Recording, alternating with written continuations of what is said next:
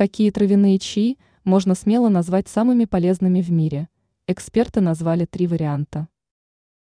Раньше травяные чаи пили исключительно бабушки, поэтому более прогрессивные люди относились к такой привычке со снисхождением. Однако со временем на напитки обратили внимание сторонники здорового образа жизни. Как оказалось, у нас в свободном доступе есть невероятно ценные напитки – способные обеспечить нам здоровье и долголетие. Какие три травяных чая можно смело назвать самыми полезными? Чай из шиповника. Это один из самых мощных источников антиоксидантов, который только можно представить, поэтому чай можно смело назвать одним из самых достойных и полезных. Напиток из шиповника наполнит вас силой, энергией, избавит от чувства усталости – сделает более уравновешенным и выносливым.